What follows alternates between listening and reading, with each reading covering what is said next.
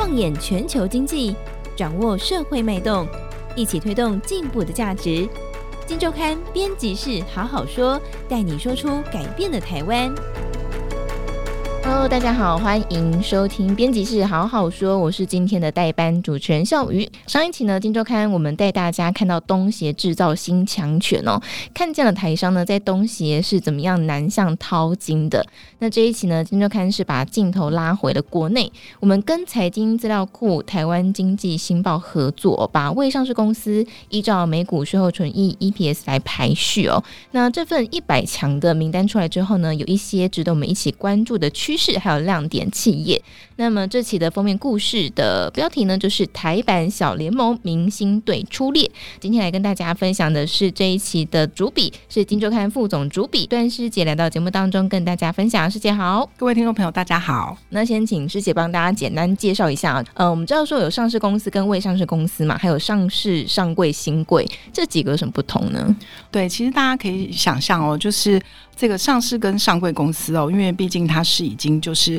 等于说你必须公司要有一定的规模，还有包括你的资本额啦、你的营收啦、你的获利等等哦，其实有一些这样的规范，那你才有可能去这个上市柜。那一般我们可以想象，就是你的资本额超过两亿以上，那你可能就是必须要公开发行哦。那公开发行之后呢，如果你想要往资本市场挺进的话呢，那你就可以到这个新柜里面。那新柜来说，它相对的要求比较没有那么严格。那比如说呢，我们看到呃新柜有很多生技公司哦，大家可以想象，因为其实很多生技公司他们都是新创哦，并没有开始获利，所以呢，在没有获利的情况下，你要去挂牌上市哦就不容易。所以呢，他们可能就会来新柜这边。电脑然后先预备，然后等到说，哎，他们可能在这个成绩单上面有进一步的表现之后，那他们就会去申请挂牌上柜跟上市。所以说呢，这个上市的当然就是一个大家最终的目标嘛。那他可能就是呃交易最活络啊，然后或者是这个就是代表说，哎，你的公司有达到了一定的程度。我们可以看到像法人、啊、像外资啊等等，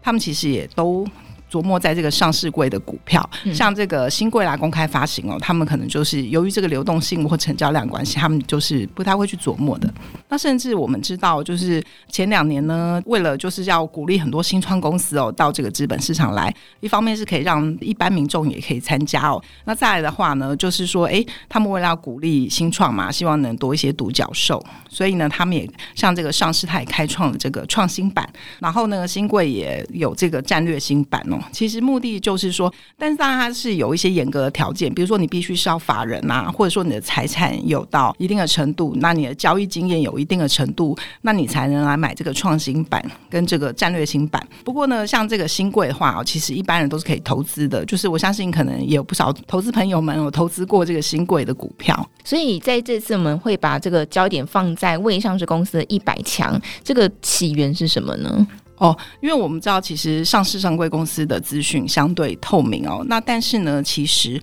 在这个新贵哦，还有或者是这个未上市公司哦，他们当然有一些保障可以挖掘哦。我们最近可能可以看到很多股票哦，他们一旦上了新贵哦，或是一旦上市上贵哦，那它可能就大涨一波，然后甚至是它还没有上去就开始涨了。但是其实如果你回去看他们在新贵的时候，或者还没有就是挂到新贵的时候，其实他们的股价都还是很低的哦。那呃，比如说，我想可能因为最近国际航空展在这个要举办了嘛，嗯，那比如说像我们知道今年以来很热的这个军工股哦，像这个龙德造船啦、长荣航太等等哦，其实他们今年都有见到可能一百四左右的这个高价。那但是其实他们去年，比如说龙德造船去年还在新贵的时候，它其实只有三十几块。嗯。那或者说像这个长荣航太哦，它去年也只有呃可能不到七十块的这个价格可以买进哦。对。所以说，如果说你当然在这个上市贵公司，你要寻找保障，但是相对容易的多，因为资讯很透明。那但是如果说你想要找一些保障哦，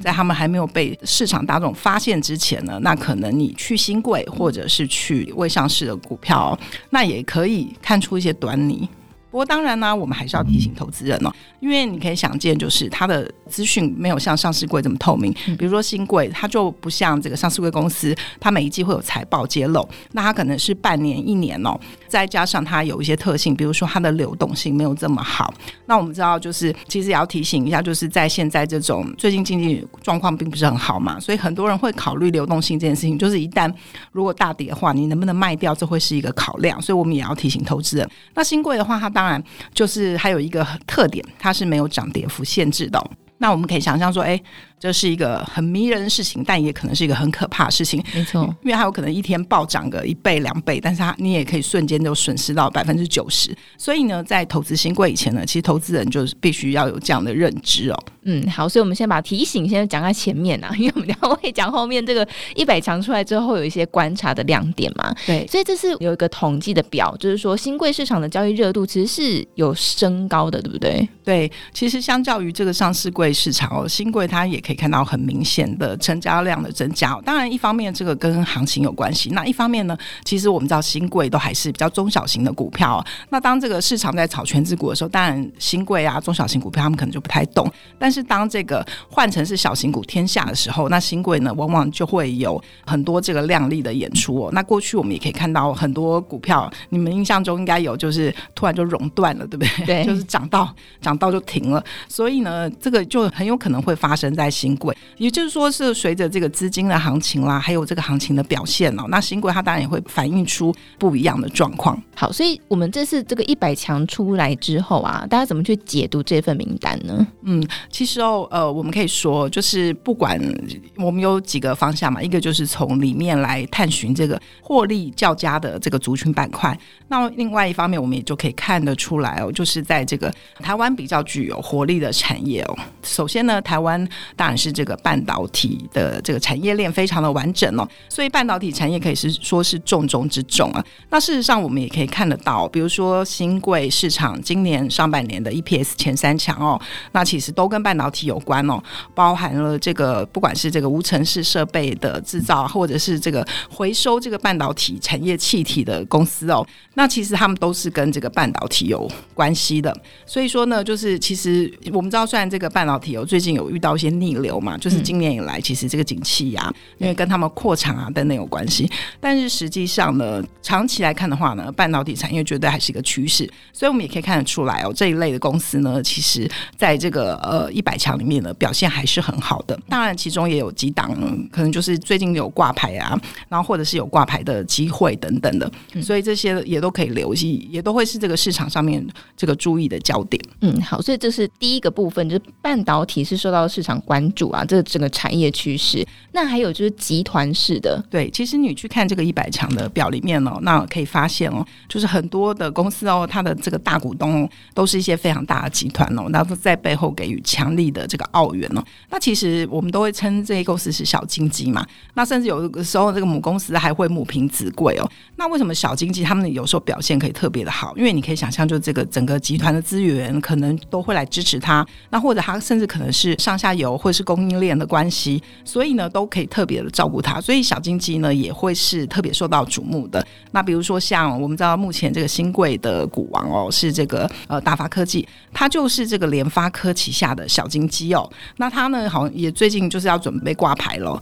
所以呢，也蛮受到大家瞩目的。我们可以看到。比如说像这个诺贝尔，我们知道今年药局股有红过一阵子嘛？对，诺贝尔旗下有这个丁丁药局，那它之前就是被这个嘉士达入股了。所以说呢，我们可以看到有这些，就是背后有富爸爸的话，这些小经济的表现也很不错。又或者是呢，它可能就会吸引很多富爸爸来投资它，就是大者恒大。对，好，除了半导体之外，其实我们也可以看到有几个产业趋势是我们如果有在投资的朋友可能都会蛮注意到的，比方说生技类股哈，绿能啦哈，或者是像这个。观光旅游业，对，呃，其实我们知道这个生技有一向都是占很大众的，像新贵有三百多家公司嘛，这个生技股可能就超过八十家哦。那一方面当然是因为刚刚有提到，就是生技它有些它像新药研发，它要走的路很长，它还没有办法获利哦。那当然它可能就没有办法去上市柜，那就也会在新贵这边预备哦。那其实我们也可以看到一个现象哦，就是生技，我们说像新药它可能还没有获利，但是它有题材的，它可能就会很吸睛哦。那有些呢有获利撑腰的呢，它表现也很不错。所以我觉得生技股是有点这个百花齐放的景象。比如说我们这期有提到这个新贵的股后康沛做这个呃有点像这个减肥抽脂针哦，但它其实是一个新药。那其实当然它还没有开始获利嘛，但是因为可能市场上就是会给予这个，因为这个市场可能还是一个处女地，所以大家就会觉得说哦，呃，会给予比较高的评价等等。那或者是像我们刚刚提到的诺贝尔的药局股，或者是呢一些其他的公司哦，呃，包括一些可能有卖保健食品的啦，或是医美的公司，他们有在获利的哦。那其实呢，也都受到了蛮大的关注哦。那尤其是呢，不知道大家有没有发现哦，在景气不好啊，或者是大盘行情不好的时候，生技股往往就会异军突起哦，就会成为这个中流砥柱哦。所以说呢，就是生技股呢，它常常就会有这种成为资金避风港的这个特性。嗯，好，所以这是生技的部分。其实我们在里面整理了五大亮点啊。那这次呢，我们还有去采访了很多呃不同的公司，然后介绍给大家哦。那我们先请师姐来分享几个案例好了。嗯，我觉得哦，就是像有一个公司叫晨曦咨询哦，就是蛮让我印象深刻的哦。那他是做什么的呢？他其实就是做客服的。那客服呢，你想到是不是就是 call center？就是我打电话进去，然后有人回答我问题哦。对。但是实际去采访之后才发现，哎，其实哦，里面有很多美眉嘎嘎哦。就是比如说，呃，这个晨曦咨询它旗下就有一千多个员工哦。对，哇，这么多哦。对对对。那其实走到他们办公室就看到他们每个人哦，很认真的在讲电话。嗯。那其实呢，他有做公部门的生意哦。你可以想象那个一九九九市民热线，我不知道你有没有打过？有啊，对，我也有打过。因为有时候我们家楼下酒吧很吵，对啊。所以呢，那你可以想象哦，就要做这个一九九九的热线哦，说起来很容易尤，其是很难。因为你想想看，你打电话进去，有可能是千奇百怪、五花八门的问题哦。比如说，哦，这个财产过户怎么办啊？或我老板的职场霸凌我，这样算不算霸凌啊？或者是说，说隔壁的这个噪音太大，或者是楼下的这个餐厅一直排放这个油烟哦，千奇百怪。那你就必须要给予很正确的咨询，而且你要能够做这个后续的处理哦。那他们除了公部门以外，或者说，比如说他们那个之前教育局有发放这个动资券嘛？那你可以想象，这个一天可能五六千通电话打进来哦，要问问题哦。那你就必须要满足这些大家的这个需求。那其实他们也有做这个私人企业的部分嘛。那我觉得蛮有趣的是，就他们的客服要上知天文下知地理嘛。因为比如说，他们也有帮这个公仔啊 做客服哦。那我说公仔需要什么客服呢？他说哦，这个会有很多人打来问说，为什么你这次出了公仔，我这个红色跟我上次买到的不一样呢？那你想想看，这就需要达人等级的人哦 来回答他的疑问哦。对，所以就是各种这个疑难杂症哦。那其实你知道做客服也很辛苦，因为他们的员工呢必须每天对着电话。那但是呢，你服务的都是别人的公司哦，那你要怎么对公司有向心力哦？所以他们高层都还会组成这个综艺团哦，cosplay，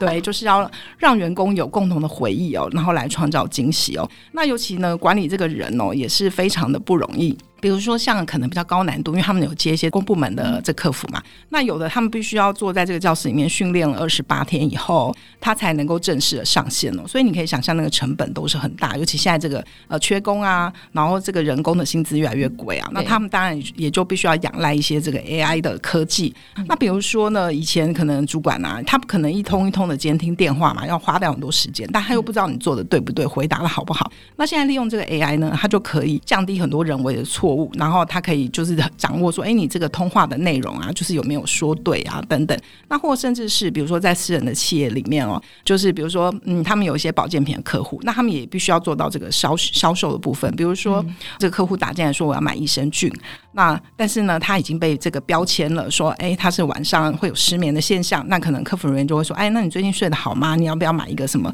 帮助睡眠的产品哦？嗯，所以呢，往往也能够成为这个私人企业他们销售的助力。其实你有发现，就是我们现在对很多公司哦，其实。就只剩下客服这个，因为你只有有问题的时候才会去打去问，然后有很多又都是线上的公司哦，所以客服扮演的这个角色呢，越也是越来越重要。所以他们可以说是客服网了。哦，对啊，就是一千多个人在那边接电话，真的是规模蛮重大的。下次我打去一九九九的时候，我要肃然起敬。真的，我还一直以为一九九九是你知道政府下面的人员之类的，哦，原来是、哦、没有哎、欸，我以前也以为，对，原来是这样，长知识了。还有另外一家也是蛮有。趣的是做车灯，但没有想过车灯其实它会有一些不同的变化。哦，对，这家公司其实也是嗯非常的不一样哦。这个老板呢，呃，因为我们都称呼他是这个汽车车灯改装界的 Apple，那那个老板感觉就很像贾伯斯一样。对，其实他是一个，就是我我去采访他说他是全身穿着这个绿色的三宅一生哦，还穿这个金色的铆钉鞋，哇、哦，跟一般董事长真的非常不一样。然后话又很少，很艺术性格，对对，很艺术性格。那他们里面的那个主管都跟我讲说，在他们那边呢做车灯哦，这个是老板出设计，他们技术部门就要配合哦。嗯，呃，一般呢，我们看到以以往传统来做，可能是你要把这个机械动力啊，把照明放在前面哦，外面再用一些呃什么车灯壳去包覆它，去掩饰它嘛，因为那个机械动力很丑，你要把它盖起来。嗯、但是呢，这个老板他就是以设计为那个，他就先想我要做成什么样子，那不管怎么样，你们这些技术部门哦都要配合我，所以我觉得那些技术部门真的是蛮辛苦的。那他其实当然也很不容易啊，就是在早年这个改装车哦，就是比如说可能你就把那个车壳啊换成那个白色，你就叫做改装车。但是他就觉得说，哎，你知道他就很艺术啊，他就说这么丑的东西哦，我真的受不了啊。就是为什么我不能把它弄得很好看哦，然后赋予一部车灵魂哦？嗯，那也因此他就做了，他也蛮辛苦的哦。当因为一开始他就以这个 LED 灯为主，在很多年前，那你可以想象当时是卤素灯的灯泡的这个年代，其实你只要这个卤素灯亮。车灯就亮了，但你到了 LED 哦，是完全不一样哦，因为 LED 非常的小哦，那背后都是这个电子的基板啊，你要散热啊，要什么等等哦，所以当时他也是花了好几年的功夫哦，然后关在这个工厂里面哦，烧了好多亿哦。才把它慢慢做出来，但是呢，它的转捩点就是有一年呢，这个德国欧司朗，我们知道他是做这个照明大厂嘛，做这个 LED，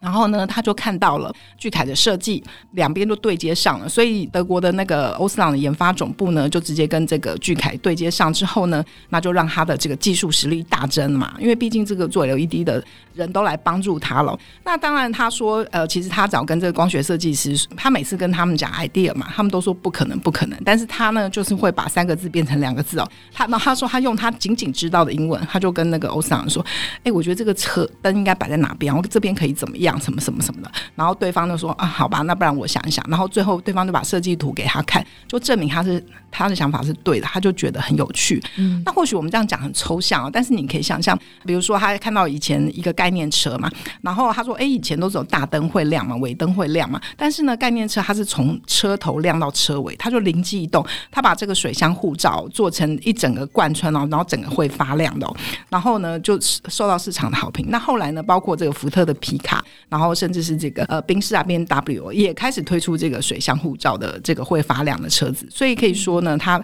原厂没有想到的，他他都想到了。例如说呢，他还帮这个福特的车款哦，福特都没有想到啊，他帮他做了一个 F 字母的灯哦。但是大家不要以为这个很容易，你看上去是 F 字母，那这样他照出来是 F F 嘛？然后他说，当然不是啊，照出来要跟一般的车灯一模一样，不然你的安全啊、法规啊这些怎么会过，对不对？嗯。所以呢，这种就是一个远近灯的原理哦，有很多的这个光学啊复杂的原理哦。为什么没有人做字母灯？当然就是因为它很难嘛。嗯。所以呢，有也就可以看到一个这个企业的生命力哦，然后跟他这个就是勇于创新的这个，像他们因为传统的车灯可能你卖个四五千哦。但是他们就是要卖五六万哦，就是要比别人贵十倍。所以我们可以看到，就是说新贵公司当中的一百强，我们当然挑出了几家跟大家分享跟介绍，我们没有办法介绍全部哦。对，未来可能有机会，可以大家可以许愿一下，看一百强可不可以全部都介绍。对，其实里面还有很多好的公司，只是我们也没有办法一一的这个说明哦。但是呢，投资人如果有兴趣，你老实说，你新贵就是要比别人花更多的心思去挖掘哦，那当然才有可能找到明珠嘛。嗯，对，所以在里面找到这个明。珠找到财富，那当然对这个新贵公司来说，他们也是个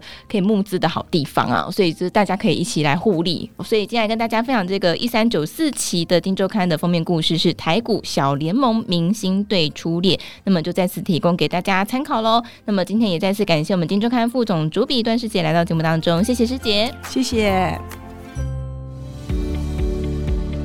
听完 Podcast 节目，有好多话想分享，想要提问却无处可去吗？别烦恼了，现在只要点击资讯栏下方的 Discord 社群平台连接，输入昵称就可以立刻问问题，与主持人互动哦。让我们一起在学习的路上不孤单，等你来加入。